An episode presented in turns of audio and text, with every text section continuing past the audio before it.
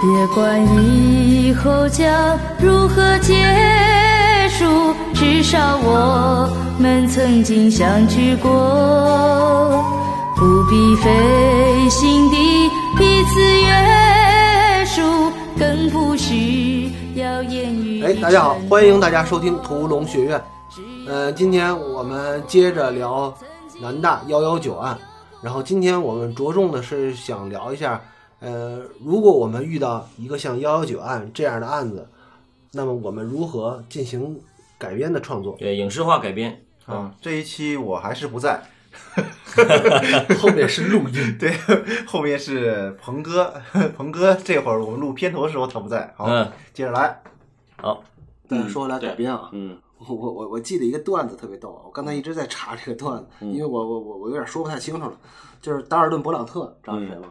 不知道就是写的《罗马假日》那歌，啊，啊，他他那个他犯过一个就是好莱坞食人案嘛，就是嗯就是哦好莱坞有那个封杀了很多年，后来啊那个《绝命毒师》那个男主角哦啊演了一个他的传记片儿，啊这个段子是什么呢？就是，呃，这个勃朗特刚刚出狱之后没工作嘛，他后来是匿名的写了好多作品剧哦本，，因为这个好莱坞他是他杀人呢不是就政治原因，啊，政政治治原因政治啊原因哦他就去找他原来的老板，嗯他说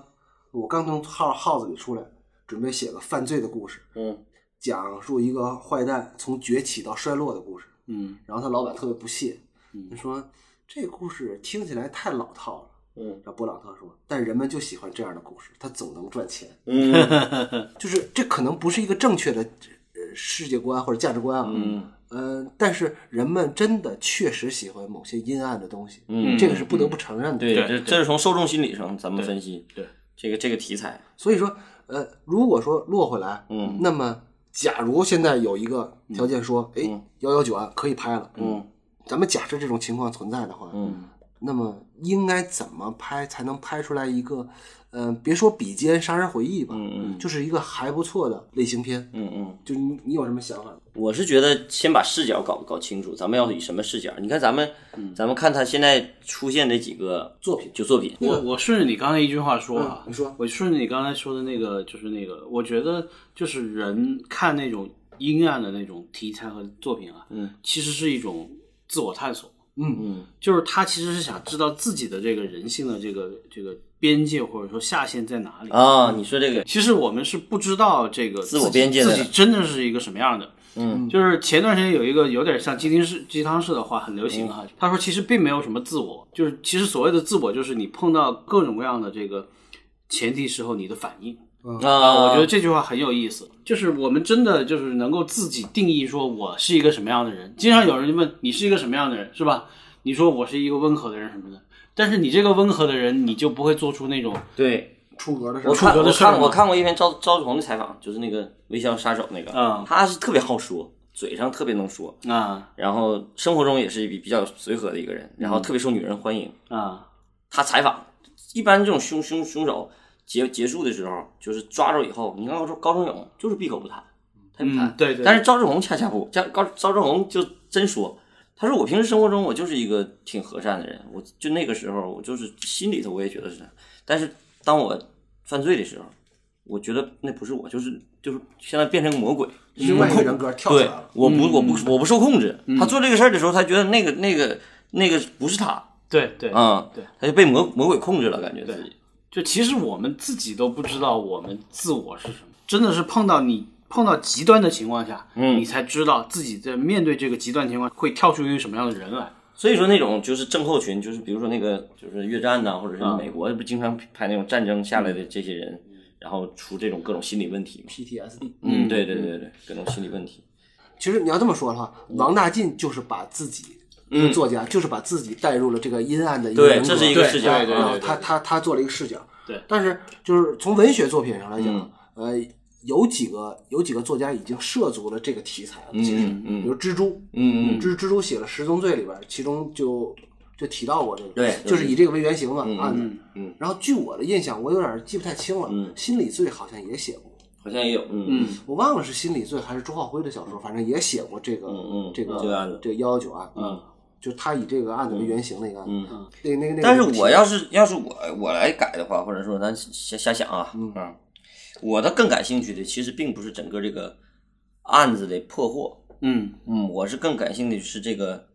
大家对这个事儿的猜测和，就有点像十二宫似的。你说十二宫真正、真正得到答案了吗？没有得到答案，但是他写的人物旁支这些人物周围的这些这些关心程度，嗯，这也是一种写法，也是一种写两杀手的一种写法。啊，嗯你说的那个基本上就是台湾的电影，叫《与恶的距距离》。啊哦，对啊，还有一种写法就是写像像《杀人回忆》这种这种写法，这种拍法就是写两个人物和这个和自我的对抗。嗯其实《杀杀人回忆》，你想整个那戏写的是啥？他写的不是破案，他写的是一个人那个自自我的一种碰撞，两个几个就我刚才分析的几种人格嘛，就我那分析几种人格的自我碰撞，最后面对深渊啥的。当你面对这种恶的时候，人人性极致恶的时候，这个主人公这个人物是怎么变，是怎么做人性变化的？嗯还有一种就是七宗罪那种写法，七宗罪那种写法就是把自己带入到一个凶手视角，但是以警察的方式带入，嗯，然后来怎么把这个讲清楚。其实说白了，真正好的这种作品，都是把这个东西当外壳，嗯，来写，嗯他写的还是基本基基础人性，嗯他真正要表达的是人性的那种变化，嗯啊，不包括面对深渊呢，包括这种这种社会问题啊，还嗯包括咱们未来要聊的那个那个天生《天使杀人狂》，《天使杀人狂》他也不是写一个杀人杀人犯的事儿，嗯他讲的这个社会问题，对对吧讲的电视文化，对他讲的是这我电视个文化这个问题，他只不过把这个东西当成外壳，当成当成壳子来做。嗯我觉得真要是把这个东西做好的话，真的只能是这么做。才有嗯你如果要真要是为了探案，为了那啥，你破不了这个案子，或者是你即便是破了的话，它也未必不未必就是一个高级的东西。对对，就是基本最最基础的东西改编，嗯那一定都是我就探案，或者是那个以凶手视角啊，就是凶杀惨烈啊，写这个。但是真要是那么写的话，会不会好？嗯，另说啊，反正我我持保留意见。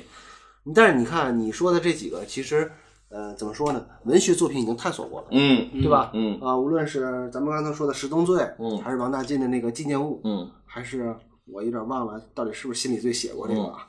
然后，但是刚才咱们在聊之前，然后鹏哥跟我说了一个、嗯一个观点，嗯，就说他认为那个城市在一九九六年的那个风貌，可能更对他更具有吸引力。嗯然后嗯是在这个城市当中发生的这么一个案子。对，其实也是一个时代背景，可以把那个时代给写出来，挺有意思的。嗯就像你看他刚才多说了那一大堆，九六年那个时代，哎对那个中国，九六年的中国发生了什么事儿？九六年的南京又是什么样？嗯，为什么在那个环境下？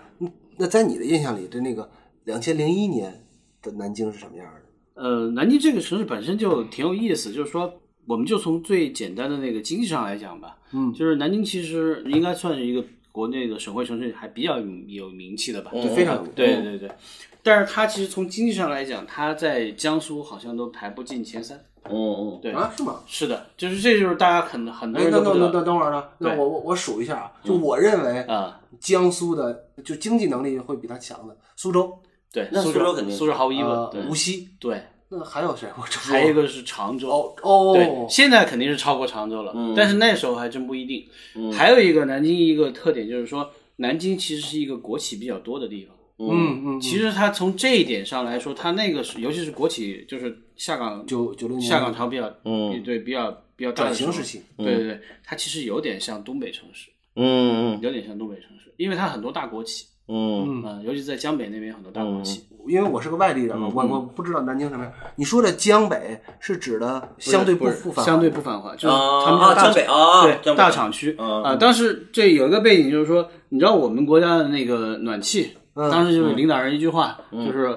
划江嘛，嗯就是南北，就是以长江为界，啊北边就有暖气，南边就没有暖气嘛。啊南京就正好是一个被这个长江分隔哦啊是吗它对。它江北有一些地方，像那个大厂区啊什么的，有一些地方是有暖气的。嗯啊，但是它就是南边，就是那个市区的那一边，就是完全没有暖气。嗯嗯我们几个那个北方人完全感受不到。对对对，但是我其实其实南京的冬天是很冷的。上学的时候，一个最印象深刻的就是早上起来那个挤牙膏的时候，发现牙膏被冻住了，挤不出来了。南京能冷成那样吗？对，能冷成嘞。那那场雪，这个这个案子的那场雪还是合理的，那肉是冻着了呗。对一月十九号这嗯应该是冻住了。对，因为反正我不知道那一年是怎么样啊，但是南京的冬天很冷。而且南京的夏天非常热，嗯就属于那种四大夏天火炉特之别一四大火炉对之对对一对，夏天特别热，冬天特别冷的地方。嗯然后呢，就是它的经济在这个全省是排不上前列的，当嗯时啊肯定排不上前列。这我还真不知道。但他的身份，他给人的印象又对，一它个是大一城个，市，对对对，嗯它是一个，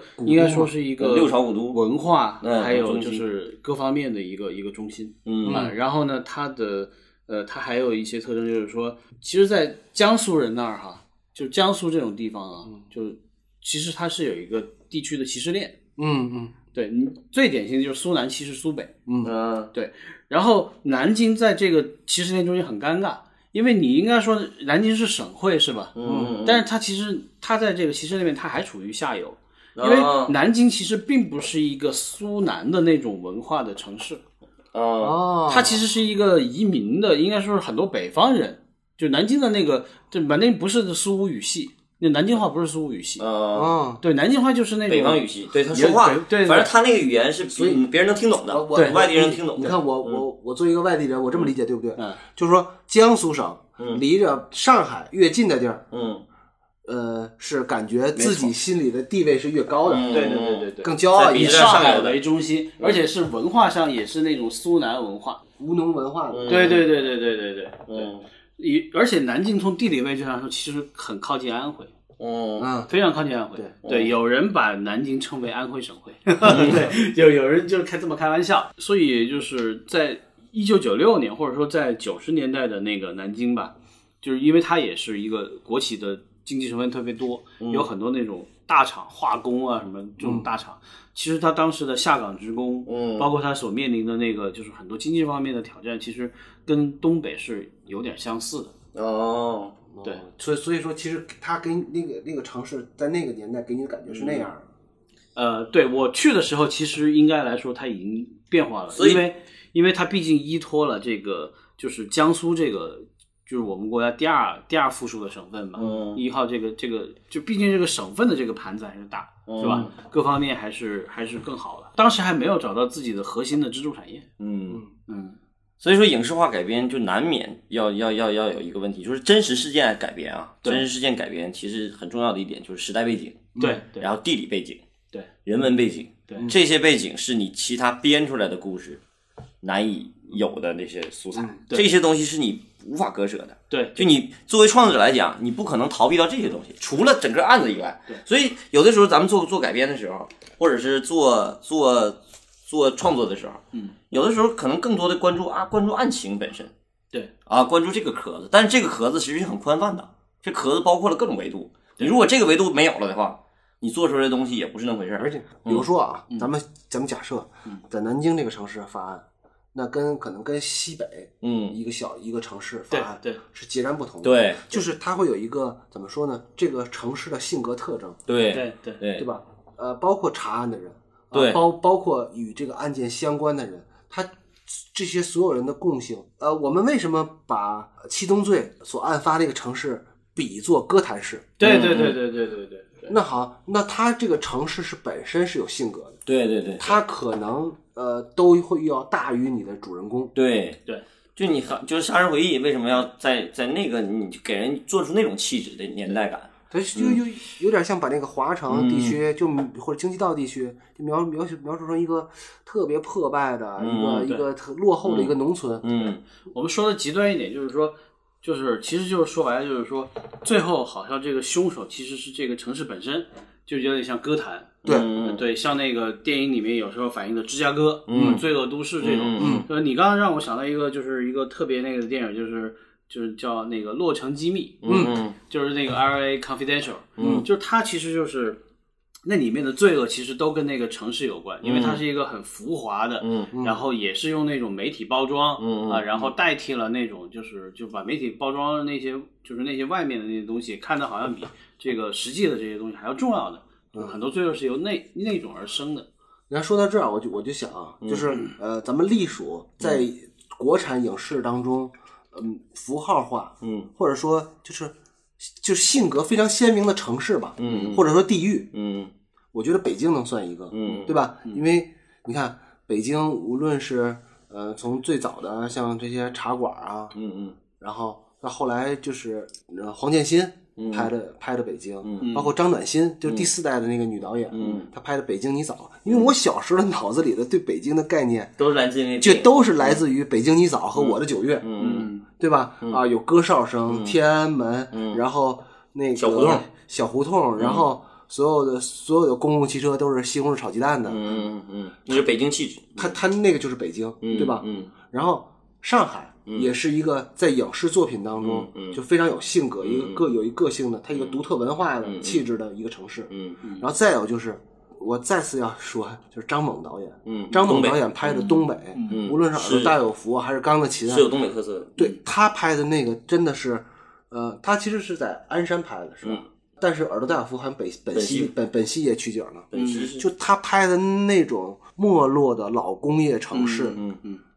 那种质感是特别有鲜明的视觉冲击力和整整个的那个特别浓郁那个氛围的。嗯。嗯，但是对中国其他的城市，你想找质感不是很容哎，易。你知道为什么不？刚才你说完以后，我我想了一个问题，呃，跟创作者有关系，嗯，就是这几个地方比较，虽然说就是全国各地创作者都有，嗯，但是这几个文化中心确实，咱东北刨出去，但是东北的就是创作者其实还是挺多的，干这个行嗯的挺多的。他们这个创作者集中的地方，他们对这个生活的了解和对这个生活的这个这个这个塑造是有本能的这种好感的。嗯，你比如说北京这这一波，上海，你说老香港，老香港其实也是上海那波人去的嘛，嗯啊，他也是这这波创作者跟他集中在这个城市是有巨大关系的。咱就说就是说东北吧，嗯，东北虽然说那个气质张猛拍出来的，但是张猛他们他们家一家都是给赵本山写戏的， 就是他那但个是你气看质他把握的准，嗯哎你看张猛，嗯呃，我始终认为张猛是就是他这个年龄中国最会拍戏的几个人之一了。嗯，那张猛最近拍了新片《阳台》，嗯阳台上还是叫阳台？阳台上啊阳台上，哎呀，他脱离了他自己最熟悉、最安逸的那个哎对语对境，对对对就所不以他行拍了一个对上海对戏，嗯，就不对了，不是他肯定是他想突破自己，他想突破自己的舒适区，对，但是很明显的感觉到就不对了。内部重对对对对对对对，嗯所以这个城市气质，咱要是聊南南大这个事儿，还有一点是不可规避的，至少观众的预期是不可规避的，就是这个大学背景，嗯，就是你这个、这个学术，这个这个学院，这个这个这个这个感觉，对其实是给人一个很大的一个一个冲击的，呃，或者是一个想象力，至少给人给观众一种想象力。嗯你我尤这其尤其这件事的发酵，对，嗯跟学校也有很大关系，跟网络都是有巨大关系的。这个这个背景你是难以脱离掉的。我这里说一个那个，就是你们知道哪个电影还算比较有名的，是在那个南大那个鼓楼校区取景的吗？嗯嗯就是赵薇的那个《致青春啊，》， 对。嗯哦，那个是你对在学校对，那没你错感觉不到是南京，你对他可能啊，我我我我都觉得有点像北方城市。啊对对对，哦是呃，因为南大的那个就是，尤其是中中间有一片吧，我觉得那个苏式建筑哈，嗯啊，就是中间那个老苏联楼，对对对对对，老苏联楼那种感觉，我觉得那一片我不知道什么时候建的哈，就反正那种感觉比较像北方的。那个南大最有名的代表性建筑叫北大楼，嗯这也是嗯一个就是一个段一个梗吧， 对，就是南大最有名听的着时听候是着就嗯北大像个楼，段嗯子。对对对对对，就是那个楼也是很奇怪，就是它的特点就是上面有一个五角星，就基本上来说，如果比如说你做个南大明信片什么的，基本上就会把那个楼作为它的那个标志。嗯，对，哎，那那《致青春》拍的哪个年代？好像也就是九十90年年代九九十十年代末，。对对对，是吧对，你要这么说啊，就是天津，嗯呃，有几个大学是是那个大概是那个风貌的，嗯嗯就是天津大学大概就是有那个有那个风貌，因嗯为天津大学特别有意思啊，天天津大学那个宿舍楼嗯叫斋，嗯就啊，某某斋某某斋斋戒那个斋，嗯那某某斋就是听着就古色古香嗯的，就很有文化的。嗯嗯然后再有一个呢，就是呃，我曾经在那个天津师范大学嗯上过高考补习班儿，嗯他天津师范大学有一在在原来啊有一个校区叫六里台校区，就是离他本校校区还有点远，嗯就那片儿嗯也是大概就是你刚才说的你们南大那种风貌嗯的。啊，所以这个背景如果要是真要做出来的话，也挺有意思。这个关嗯于学生之间的这这点事儿，也挺有意思。嗯就是它这个整个的城市，从城市的风貌，因为大的嗯角度讲，嗯呃，就是在那样一个九六年，嗯呃，国企改革，然后人们有一点颓唐的年代，嗯，对，然后就是经济陷入低潮之后那种人们的状态，然后再聚集到一个有老式苏联楼的嗯那么一个校园里边儿，哎对这个这个感觉基本上故事就进去了。嗯，，对对对吧如果是你，嗯你会选择在哪个时间背景下写这个故事？因为你看网络时代，那就是两千年之后了。嗯对，对我对想吧过这个，我想过这个问但题，是嗯其实我觉得在两千年是一个很明显的断代的划分，嗯，嗯就是有网络千禧，年或者说你拨号不算网络，嗯对对，那个都不算，就是真正有它是宽带有可有宽带网络了嗯，一直到呃就跟现在就是一个时代，嗯对但是在那个时代之前，嗯那就是一个前前前网络时代对，就是一个就是另外一个时代，对就是大大家都在用公用电话、磁卡电话打电话的时代。这个事件本身这个发酵就跟网络就是一个重大的网络事件，嗯对吧？就当年的那个叫什么贴吧，还是天涯什么啊 天涯，在对天涯上上它这个东西，就这个东西本身之所以这么火爆，或者之所以除了你在说你你你作为南大人对这个了解以外，嗯其他如果要不是因为网络事件，这件事儿不会有这么大的这么大影响力。对但是你说的，如果要是从零八年开始写这个事儿，再往回倒，这个质感确实就少少了很多，比咱们刚才聊那个东西就没有那么想象空间那么大。如果这件事从一个悬疑片，如果咱们咱们肯定如果要是做改编的话，第一件事做类型嘛。嗯如果要是类型，咱做一个悬疑类型，嗯，还是做一个社会问题类型，嗯，还是做一个恐怖类型，嗯这都有可能。嗯，什么类型就得从什么视角来讲这个故事。我是觉得刚才聊完以后，我就觉得社会问题这一块儿，我挺我挺我觉得挺有意思的，就是类似于类似于十二宫那种感觉。你肯定这个案子不要结，我觉得有的是是想是想把这个东西把这案子写写成一个写成一个想象的，把它给结了，把它破了，把它侦破了。这个案子，反正我那就是一引， 对，一引把它侦破了，然后如何侦破的，变成一个纯粹的商业类型，我是觉得那样写可能没啥太大意思。因为我觉得开始你就说咱们咱们咱咱们看完所有人看完《杀人回忆》的时候，嗯，他首先不是带着这个对案子了解去看的《杀人回忆》，嗯，但是那会儿对《杀人回忆》给人最大的震撼就是，我操，我想奔着奔着去看一个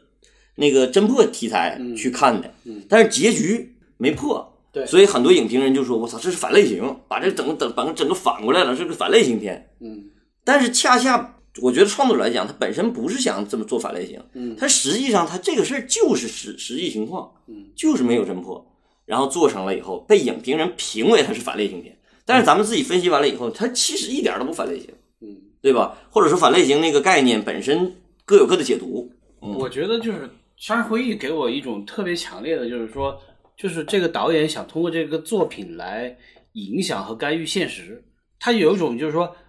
他不希望这个观众把这个事情给忘了。嗯，当时好像有个背景，就是这个事情好像快，好像过几年就要过追过溯追溯期期了了。挂追溯期。对对对嗯他对其实这么说吧，呃，奉俊昊在拍这部电影之前是有呃在拍这部电影的时候是有一种社会责任感的。嗯，对对对对这你说大一点啊，然后最后一个镜头。头就是对对他要对给对对给凶手看，就所以我，我刚才就是顺着这个想，我就觉得说，因为我对你们这个影视就改编就不太了解啊，嗯或者说从另一个角度吧，比如说写个小说什么的，嗯就是其实它有一个特别有意思的地方，就是其实，在这种我们现在这种媒体时代，嗯就是这个有没有可能，比如说这个罪犯除了重复自己的犯罪之外，嗯，他还有一种这个重仿自己罪案或者怎么样的一个方式，嗯，就是通过这个网络让网络，还有就是说通过这种这种事情在公众舆论中的反响。嗯，你想到这个的话，其实也有一种细思极恐的感觉。不其实嗯就为什么每一次出来有人写这种帖子，就会下面对有人对怀疑说，其实嗯你是不是就是凶手？你为什么知道这么多？其实像你说这种写法嗯也是社会问题啊，对也是社会问题也是社会问剧题，也是社会问题哎剧，，那我还没问呢。我说鹏哥，如果比如说你，嗯咱们假设你现在是个编剧，嗯那如果你要写这个片子，咱们先不论别的啊，嗯，时代背景，你选择哪个时代背景？我觉得我会选一个，就是说站在现在，嗯，但是又、啊，你说那是二零一九年嘛？对回顾，这有这个时代感，这个这个拉伸感也会有，对，这个拉伸感会让人会让人觉得这个时间特别特，这个时间感嗯对，会也也也是很也是对也是也是一个有意思的点，还有一个就是说，确实我对那个九六年的时候还是还不了是解不够了解，对，嗯因为我觉得这个就是有很多，比如说我们说了解哈，就比如嗯说我们其实也经历过九六年，是吧？我们都经历过九六年，但是我们那时候作为高中生的经历和那种成人的经历完全是不一样的。嗯哦，嗯，就是这几年，就是东北有有一种说法，就是东北作家就是就是大爆炸嘛，嗯嗯就是很多那个东北的那些，就是都出来了，嗯就是都写的特别好，就写的那种故事那种质感，还有包括那种感觉，你完全就别的地方看不到。盈利，嗯对，特真的是灵力，然后就是特别的直接。嗯你知道为啥吗？嗯我跟你说啊，就他们这批东北作家，嗯可以类比什么呢？伤痕文学那批作家， 啊，啊，对对对对对对因为他们经过那个大时代，有一个刻骨铭心的大时代。嗯对嗯嗯对对对嗯，就是他真的经历了那个和我我其实我也知道东北发生了很多工人下岗，嗯但是我没有那个质感，是吧？我们都是、就是这只是四个字，工人下岗啊。嗯你真正在那其中，你才知道那是什么样的这个人间地狱。嗯，嗯我是给我是给袋鼠讲过我这个嗯这个，就我身边发生真实的好多案件，就是而且都是我亲身经历，都是直接关系，不是我的姑姑，呃就是我的舅舅，还有我还有我的老师，嗯，还有我同学都经历过这些这些这些事儿。我给他我给他讲的时候，嗯轻描淡写，不觉得这个事儿有不多，你你还是得说一下你是本溪的，嗯本 溪辽宁的也是经历过那嗯个、那个那个时代的人。对因为那个嗯本溪它本身就是一个资源性城市。对，就哦枯竭，资源枯竭，产业工人是整个城市的主要主主要群体。嗯然后整个时代从一个特别积极昂扬的一个时代，经过那个那个那个大下岗，整个城市一下子消沉下来的那种嗯感觉，我是感觉那个时候自己就是我们经历过，就是呃杀人呐、这个或者是那种那种那种那啥动荡那种动荡，嗯，就是我们是经常会听到这种新闻，而且甚至发生在周围这种事儿。嗯但是我从亲历者来讲，嗯，不觉得这是个什么事儿。我给我给我给袋鼠讲的时候，嗯袋鼠听了以后就，我操！我听你讲的时候怎么东北太乱 了？但是我其实从一个亲历者来讲，啊，并不觉得这个事儿有的，因为我在那儿长大明白。啊、我还是有情感。其实咱嗯们这个时代啊老说啊，现在的那个大家都不够努力啊，嗯嗯或者说大家的业务水平不够啊。嗯呃，我还有一个感觉就是，我们生活在一个小时代，啊，就是那个就是郭郭靖，我虽然讨厌郭敬明啊，嗯，但咱是说过这个问题，但但是我们确实是在生活在一个小时代，嗯他这个名字起得好。对吧？我们就不是在一个大时代。为什么大时代是啥呀？大时代是民国。我嗯你想想，民国从一九零零年嗯到一九四五年，这四十五年间嗯发生了多少事儿？一九零零年开始啊，然后嗯什么武昌起义，一九零一年是武昌起义，对吧？民国就建立了。然后这时候皇帝还没退位呢，嗯皇帝这过过了几年才退位的嗯，然后又又又有了那个伪政权，然后嗯又有了日日本侵华，嗯然后又又有国共的问题。我天，这太多了，然后嗯就消停了十十几年，嗯然后又来了文革。嗯嗯我天，你想想吧，经历这个时代的人，多么丰富的那个呃文学创造的嗯宝藏啊，嗯对吧嗯？对所以说那个时代会涌现出一批好的作品，对嗯就无论是文学上的，对对包括后来是电影上的，嗯，小城之春，对对对吧？对，它就是一个点滴而已。包括现在咱们再把老舍的那个那个不成问题的问题啊拿出来啊，再拍，哎，大家还是觉得那是个好作品，嗯对为对什么对呢？，对那个时时代造就了这个。对对，但是又说回来，如果说要描摹一个有质感的时代，嗯《杀人回忆》就胜在这儿了。对嗯对，如果说咱们想啊，《杀人回忆》如果把那时代放在了当下，嗯二零呃二零零零年以后的经济道，嗯那就没啥意思。对，就比如说咱们刚才聊到这个犯罪这个成本越来越高，就是以后这个这个连环杀手会越对对来越对少，对就就是包括天眼呐、包括 DNA 这种技术，这个时代就是过去了，就侦破这个罪案这个时代，其实就是已经已经过去了。你像过去咱们咱们那会儿说双桥老流氓那个，就是萨苏写那个，嗯，我三百多个案子，强奸了三百多个人，在双桥，现在的双桥他妈繁华的不得了，但是你想想不可能的发生，但是你看他回到他那个时代上，那都是农村，那就是农村，嗯。稻田对，都是稻田，全都是那啥。那个时代，你到只有到那个时代，你才会觉得他那个故事是真实的。嗯，嗯其实我觉得你说的这个大时代啊，就是人可以充分探索自己的边界的这种时代，嗯因为经历过各种各样的好的坏的，你才知道自己是个什么样的东西。嗯就我们现在其实，我们现在不能说我们变好了，我们说我应该说我们是被束缚了。嗯嗯，就是我们现在随便干什么事儿，就我们聊个天儿，刚才还有服务员，对 因为没登记身份证呢，对，还要登记身份证是吧？对你就就是这种东西，让你就是一方面肯定是给了一个更安全的环境，嗯对，是好是好是好事儿，对。嗯另外一方面是说，它确实是限制了我们探索自己的边界。嗯我们都说别的，就是我们就是你们从事影视，嗯我从事媒体，是吧？嗯。但是其实我们的人生都特别简单，对就读书是吧？对你无非读书，最多走点弯路什么的，但是你最后还是读书，读书以后找工作什哎么呀的，。那你是不知道我读书的这个弯路，这兜的这一大圈儿有多远。但是也老传奇了，但我觉得这个这个这个其实还是还是就是包括改编也好，还是那啥这种题材，嗯，以后就是会越来越少，我觉得，除非是往后往往后但找是这种东西。但是它虽然越往后，这种案子会越来越少，对对就是但是这个案件本身的价值会越来对，越来越越对对越对来越对高对，你说得特别对，你你说这得个特别对，就是我觉得以后的人可能会更想了解，嗯就是当你这种秩序和文明被突破以后，会发生什么嗯啊、呃甚至是当成一种这个教材。你想开膛手杰克嗯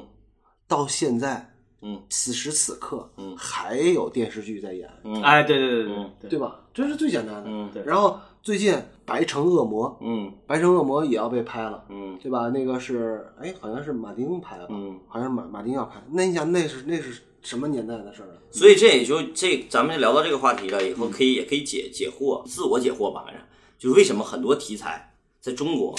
是不不允许被拍的，或者是你看不到的，嗯或者审查会有巨大问题的，嗯，其实不单纯的很多文艺青年，对啊，会觉得哎，是不是因为这个东西太惨烈了嗯啊？拍一个凶杀不让不让说，嗯，其实不单纯的是这个，嗯绝对不是单纯的，因为咱们说了，如果要是把它改成一个相对好的作品的话，一定会涉及到这些问题。嗯，涉及到这些问题，可能是外围的，你可能你就压根儿就是找找啊，就是找凶手没找着，就这么一件事儿，或者是即便是找着，就说白银嘛，嗯咱就说白银案子现在已经找到了，嗯，你如果按照一个正能量的角度来写，嗯可以写，但你即便再正能量，嗯，你也会难免会涉及到那个时代的那些弊端，对你，还有就是你会逃不开的，对嗯，这个这个东西，这个疮疤不绝对不是一个受害人的疮疤了，对不单纯的是受害人的疮疤，是个甚至集体创伤整个一对个对时代的创伤，对对这个创伤要不要揭开？嗯对这个创伤要不要给人看？对如果他这个片子拍的足够好、足够经典的话，你就难免嗯，很难。嗯还有一个就是除了你说的这个时代啊这什么的，我觉得还有一个就是人性的复杂性，就是其实我们这个国家，包括我们这个，其实不希望大家去太去认知这个人性的复杂性的。对对对，就包括其实整个这个是我们社会主义教育、共产主义教育里面，它其实是希望把这个东西变得非黑即白一点，嗯，就是就因为你复杂起来就有点儿，一个是说就你你没有办法去面对，再有就是说，呃，也不好管理，嗯就很多东西你管理成本太高。这个你要说到这儿，其实呃，怎么说呢？我原来觉得自己是个愤青，嗯但是我我不知道从什么时候开始，我可能啊、呃是是我真的长大了，还是变老了，还是怎么着？我会越来越理解这些。对对对对对对了解了，对对了解了以我后懂你就知道我真相就了是以后，你知道会这觉得个事儿无奈，你也会有无奈感。原来你会觉得这个事很简单，对嗯，啊对，就是我想说，你不让我说，嗯对对但其实并不是这样的。对对对，对不是这样。可能跟我们就是国家这个民族在近一百年经历的事儿太多了也有关系。嗯嗯嗯我们有足够多的惨痛的教训，嗯，对我们现在是时候往前看，而并不一定是要往回顾，是时时刻刻都应该反思。嗯对但现在这个阶段是不是最好的反思的过程？对就是说为啥呢？因为足球比赛中间就停十五分钟，嗯嗯这十五分钟你到底是要说一些激励人心的话，嗯，对还是要分析咱们上哎你这上比喻上半太场好所了有的对事，对对对对。对不对？嗯 我们马上就要进入下半时下半场了。嗯就是其实不只是我们哈，就你包括你看那个，就是那个《星星人》里面，其实它有很多是反映这个，就是这那三个人，嗯，和传统警察之间的冲突。嗯，传统警察就觉得你们去了解这些人干嘛？嗯这是一帮什么样的人渣呀？你们要去了解他们，要去用他们的方式去思考，嗯，是吧？你当然你可以说，你可以说我的理由是我要用他们的方式思考，是更便于抓住他们。嗯但是其实你会发现，这中间其实也有这种人被不自觉的吸引，嗯，被这种变态人格吸引的那种感觉，其实你是能感觉到的。就是你被魔鬼诱惑了。对对对对对对对对对对你说站在那个深渊旁边，你去你往凝视往深下渊看，嗯其实有一些特别直的人是不能理解的，嗯，他会觉得你为什么要去看这些人渣？你把他抓住就行了。包括七宗罪抓，星座也是这样 还有的。十二宫，其实探讨了基本上都是同一个主题，就是你面对一个复杂真相的时候的一种无力感。你这么说吧，嗯，七宗罪的主角是那个城市，嗯是城市杀了这些人，嗯是那个城市的那个罪恶，嗯那个文化，嗯呃，酝酿出来了这么一个罪恶的凶手，嗯然后去做了这些恶，嗯啊，他还在道义上讲他是善的，嗯他是应该的，嗯对吧？嗯，这是一个复杂的真，就是复杂的惨烈的真相。嗯，那那杀人回忆呢？嗯，他其实要说的是那个时代，嗯，对对是个时代的事，对对对，所以它影史上那么大那么重重要的地位，它是是个有原因厚度的的问题，它是有原因的对。所以为什么我说还是说到落落到落到这个改编上，就是这种东西，真正的优优质改编一定都是外壳。你如果要真把它当成一个网文，当成一个爽文来写，怎么写都行，怎么写都吸引人。但是真正吸引人，真正这个东西好与不好，高级与不高级，其实就差这其个。实说到嗯现在，我我就想说我自己最鲜明的一个观点，嗯我本身我本人特别喜欢罪案题材的影片，嗯我非常也非常想创作，嗯就是这类的影片。嗯但是通过今天聊完之后，我发现现在并不是一个很好的时机嗯去创造这些事儿。嗯嗯嗯我们起码我现在处在我这个时代和我的水平上，嗯我觉得不是我呃最好的呃去写这个题材的时机。嗯嗯为什么呢？可能这跟我自身的水平有关系，嗯但也可能跟我现在所处的这个时代有关系。嗯嗯嗯，所以包括白银案，大家都没被改编出来，是有一个共同原因的，不单纯的是审查原因。嗯，我觉得其实这些创作者也有一个集体的自省，是不是真的很急切的需要这些作品在当下嗯展示给观众，嗯并不一定。嗯，这个大家可以思考，嗯这只是我的立场，对有可能大家会觉得我是个五毛，那无无所谓。嗯但是我真的是觉得，从我个人的是呃积淀水平来讲，嗯还是从这个时代角度来讲，嗯我觉得虽然我很想改变这些东西，嗯嗯但是我觉得这个并不是一个最好的时机。嗯，大佬说过一句话特别精彩，关于审查这个问题，他就说，他说审查就不要呀、不要让让审查就影响了创作。但是老头儿就说要把这个东西归还给这些创作者，把这个自由给归还给自己创作者。但老头儿最后说跟我们说了一句话特别精彩，他说。真正的艺术家是不会胡来的。 哎呦我听完这一句话以后，感觉对他肃然起敬了。关键你就这么想吧，你看好莱坞嘛，嗯好莱坞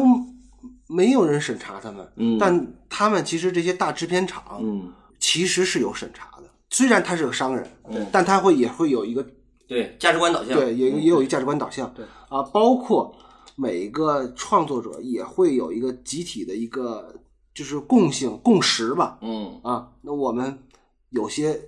伦理底线是不要突破的。对，嗯说了半天对幺幺九案的改编的一些想法，一些呃怎么说呢，一些感受。嗯，那可能以我个人来讲，我觉得最后的结论是，还是别改 了，就让他安安静静的待在还那儿。不到时候。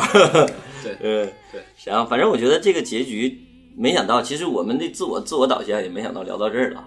没有结局啊。嗯，我们在等待，以我现在的智慧，以我们同代人的智慧，可能还没有人有足够的智慧去把它创作出来。嗯，那好，那我们就让时间去等待，好吧？那今天咱们节目就到这儿，好不好？好，嗯，谢谢大家的收听，谢谢大家，再见，再见。再见。别管以后将